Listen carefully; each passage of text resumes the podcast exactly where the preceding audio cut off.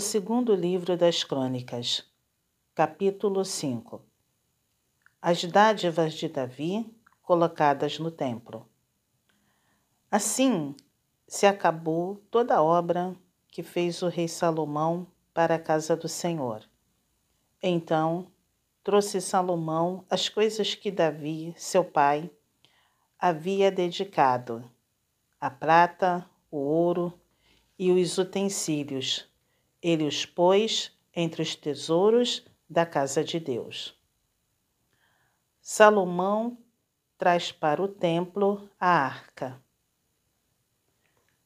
Congregou Salomão os anciãos de, Israel e todos os cabeças das tribos, os príncipes das famílias dos israelitas, em Jerusalém, para fazerem subir a arca da aliança do Senhor da cidade de Davi, que é Sião, para o templo.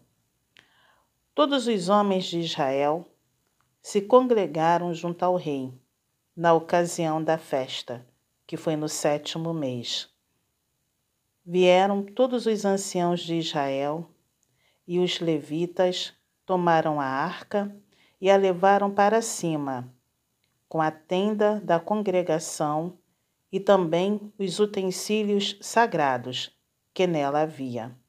Os levitas, sacerdotes, é que os fizeram subir.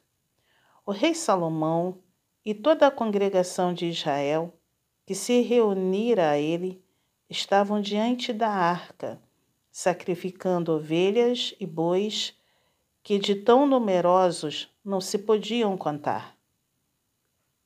Puseram os sacerdotes a arca da aliança do Senhor no seu lugar, no santuário mais interior do templo, no Santo dos Santos, debaixo das asas dos querubins pois os querubins estendiam as asas sobre o lugar da arca, e do alto cobriam a arca e os seus varais.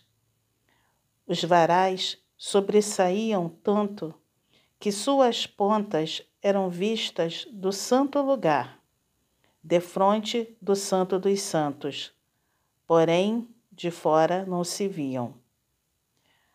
Aí estão os varais até o dia de hoje. Nada havia na arca senão as duas tábuas que Moisés ali pusera, junto ao Horebe, quando o Senhor fez aliança com os filhos de Israel, ao saírem do Egito. Quando saíram os sacerdotes do santuário, porque todos os sacerdotes que estavam presentes se santificaram sem respeitarem os seus turnos.